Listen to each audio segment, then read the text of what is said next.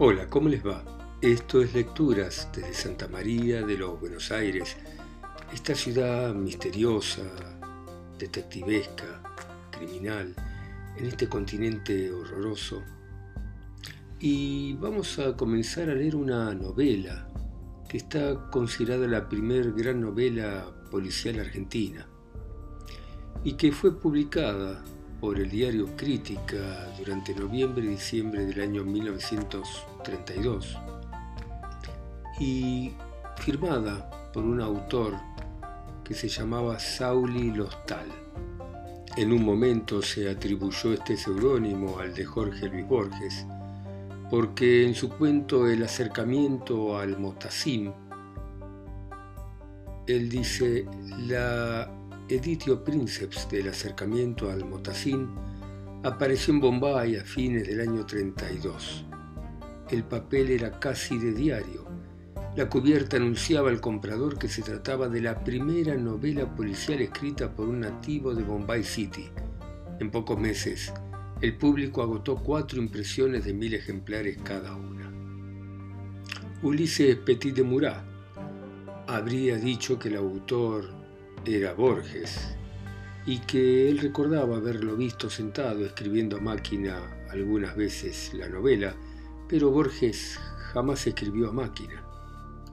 Se pensó que tal vez la había escrito Enrique Amorim o Manuel Peirú o probablemente el mismo Petit de Murat.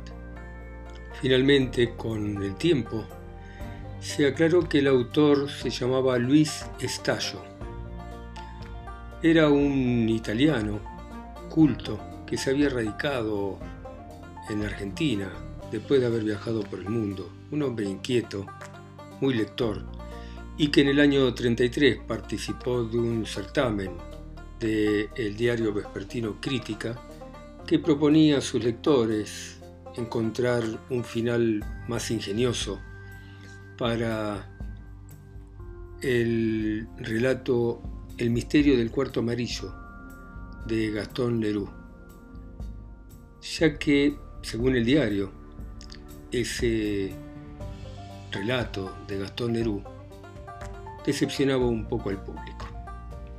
El concurso lo ganó entonces Luis Estalo con el enigma de la calle Arcos y se publicó, que era el premio que había instituido la editorial.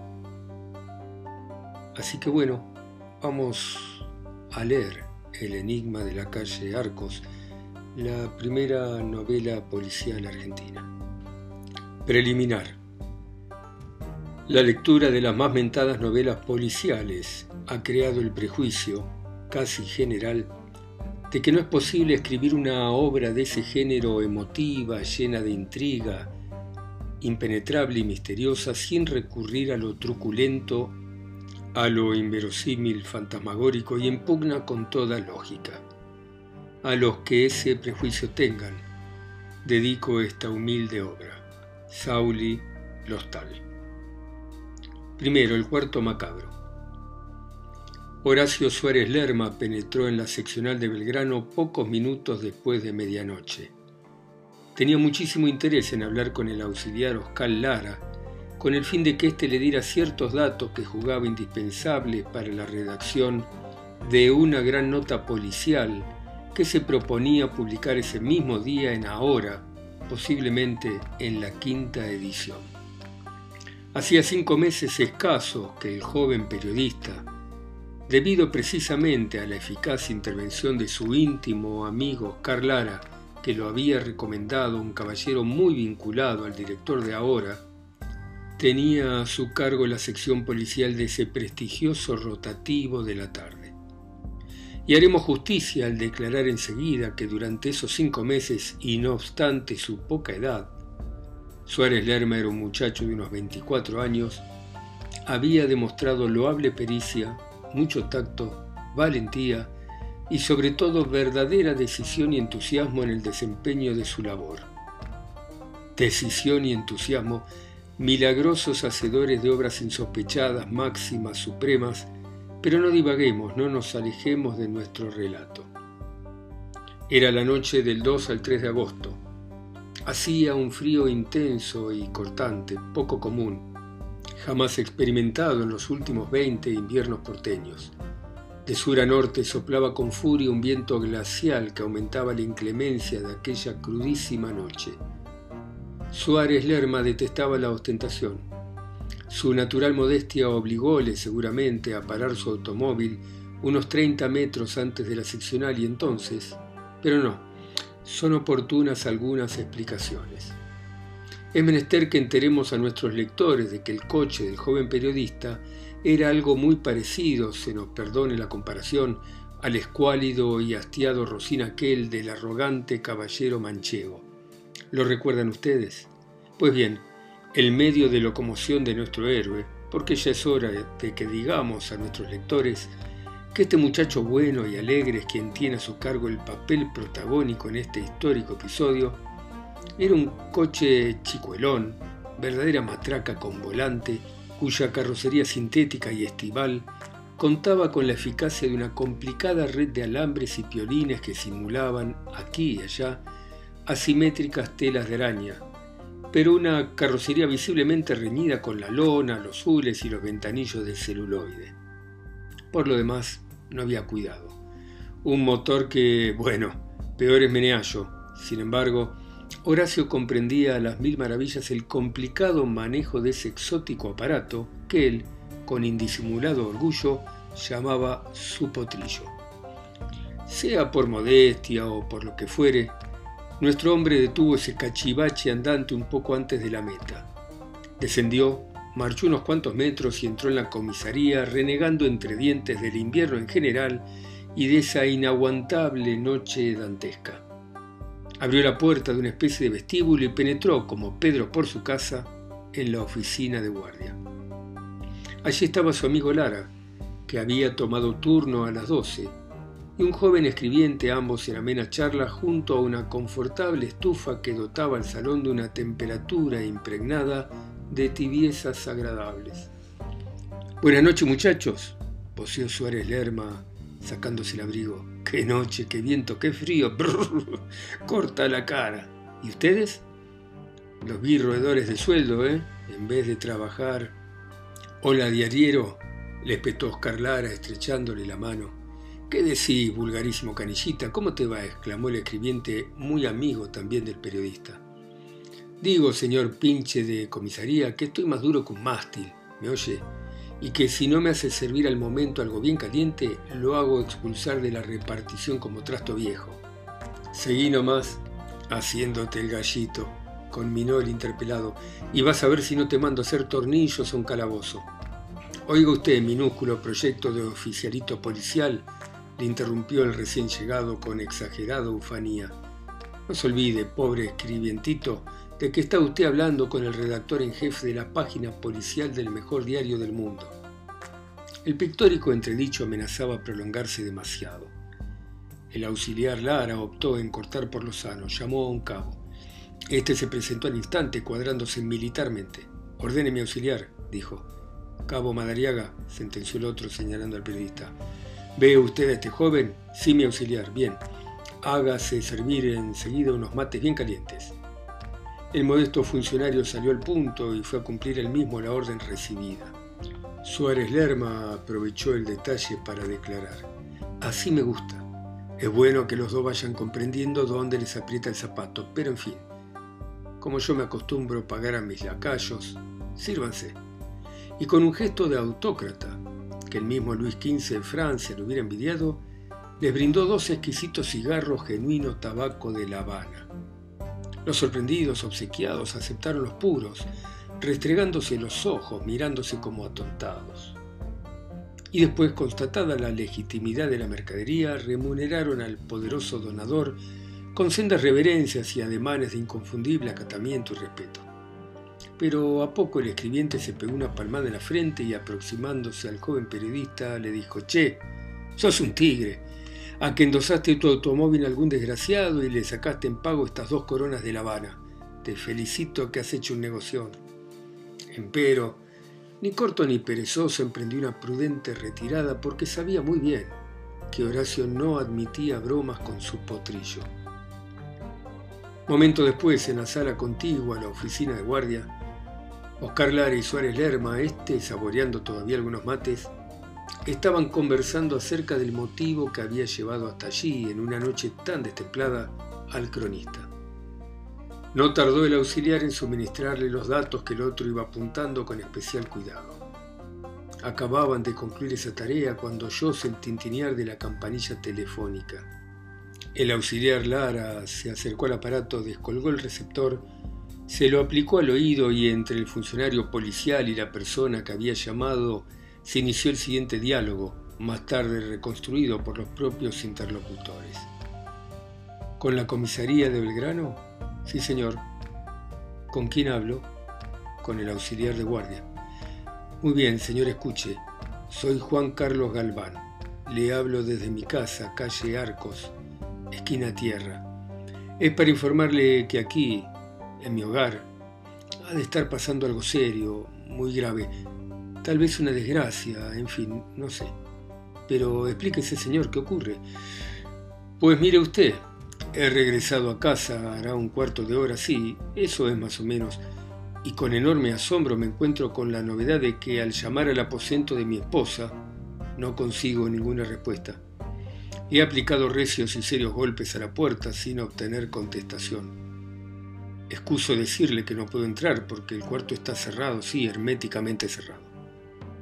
Pero ¿está usted seguro de que su esposa se halla en el dormitorio? ¿No habrá salido? No, señor, imposible, interrumpió la voz. ¿Imposible por qué? porque si mi señora no estuviera en la habitación la puerta tendría que estar abierta forzosamente, porque el único medio para cerrarla es corriendo el cerrojo que hay del lado interno. El aposento no tiene ninguna entrada y por consiguiente ninguna salida. La puerta queda cerrada tan solo echando el cerrojo del lado de adentro, porque no está provista de cerrador. Señor, señor auxiliar, créame usted, mi pobre mujer se halla sin duda en el dormitorio, quizá esté desmayada, Tal vez, qué sé yo. No me decido a echar abajo la puerta porque temo que se trate de algo grave, muy grave, y prefiero la intervención policial. Perfectamente, señor. Iremos enseguida a su casa, no se alarme. Este Arcos esquina tierra, ¿verdad? Sí, señor. Pues vamos para allá inmediatamente. Y colgó el receptor. Tengo que salir, Horacio, dijo el auxiliar al periodista con indisimulado mal humor. Pasa algo grave en una casa de la calle Arcos al 2000 y pico. Es la morada de un señor Galván. Lo conozco de nombre, es el gerente de la compañía La Global, un magnate. ¿Qué pasa, che? interrogó el otro. Mientras se colocaba el grueso gabán uniformado, la espada, la gorra y los guantes, Oscar Lara iba explicando a su amigo la alarmante comunicación recibida. Suárez Lerma escuchó con singular atención Luego se quedó un instante perplejo, intrigado. Entornó los ojos, meditó. Después, clavando su penetrante mirada en el amigo, observó. Qué curioso, pero qué raro, che. ¿No te parece anormal, sospechosa, casi no humana, la admirable tranquilidad de ese marido que, suponiendo a su pobre esposa desmayado o acaso muerta en un dormitorio cerrado, en lugar de echar inmediatamente la puerta abajo, conserva toda su sangre fría y da muy prudencialmente intervención a la seccional. Pues hombre, todo es cuestión de temperamento. ¿Temperamento? No, no, querido. Hay algo enigmático en todo esto, algo que no me entra en la cabeza. Escucha, Oscar. Este, me interesa mucho el asunto. Me, me interesa sobremanera. Oye, afuera está mi potrillo. En dos minutos estaremos allá. ¿Me permitís que te lleve? Pero encantado, che, encantado. Otra cosa, viejo.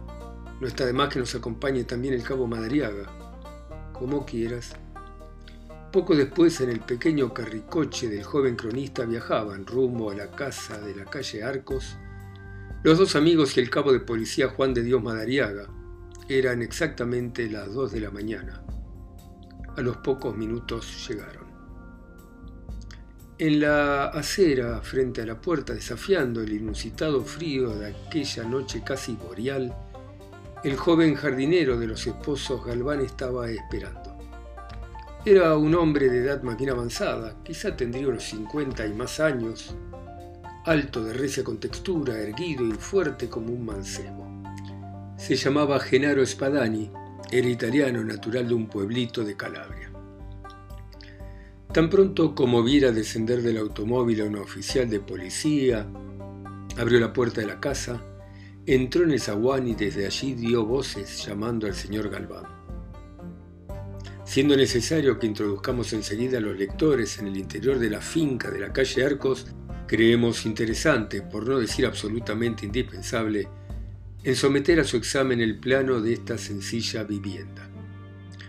Tratábase de una mansión de estilo común, construida sin economía, con las comodidades necesarias, pero sin ninguna pretensión arquitectónica, una casa como todavía hay algunas, contrastando con el generalizado gusto artístico en el barrio de Belgrano y muchísimas en todo el radio suburbano de la capital.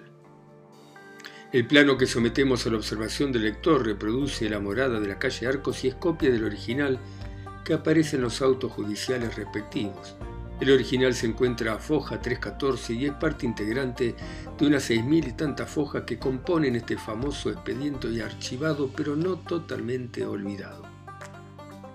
En realidad, no es fácil echar al olvido a uno de los procesos más célebres y sensacionales en la historia de la criminología americana y que provocó la instructoría más colosal registrada hasta hoy en los tribunales argentinos.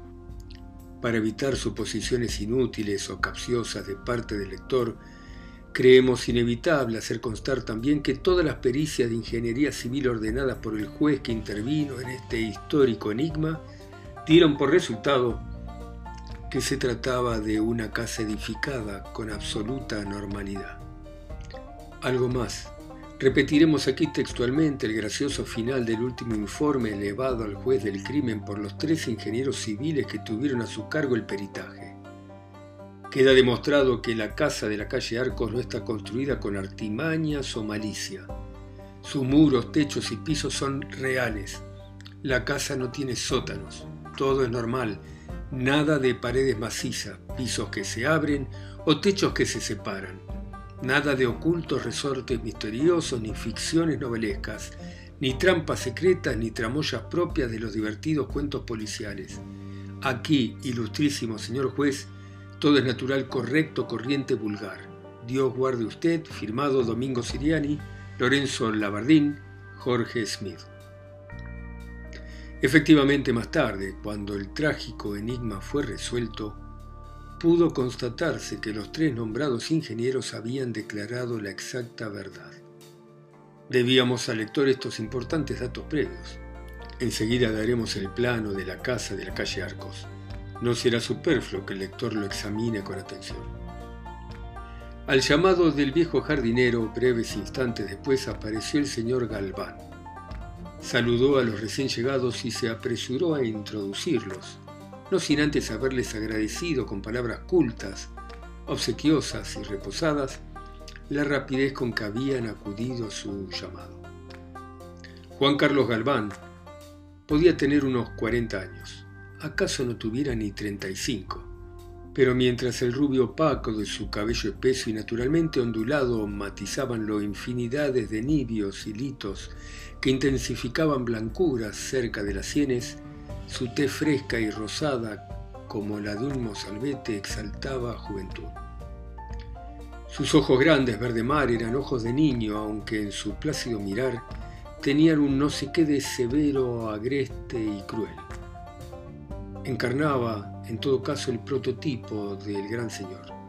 Sus gestos eran desenvueltos y parcos, su conversación sobria y culta. Notábanse en sus ademanes un sello de distinción inconfundible que unido a su sencillez innata y amabilidad lo hacían enseguida atrayente.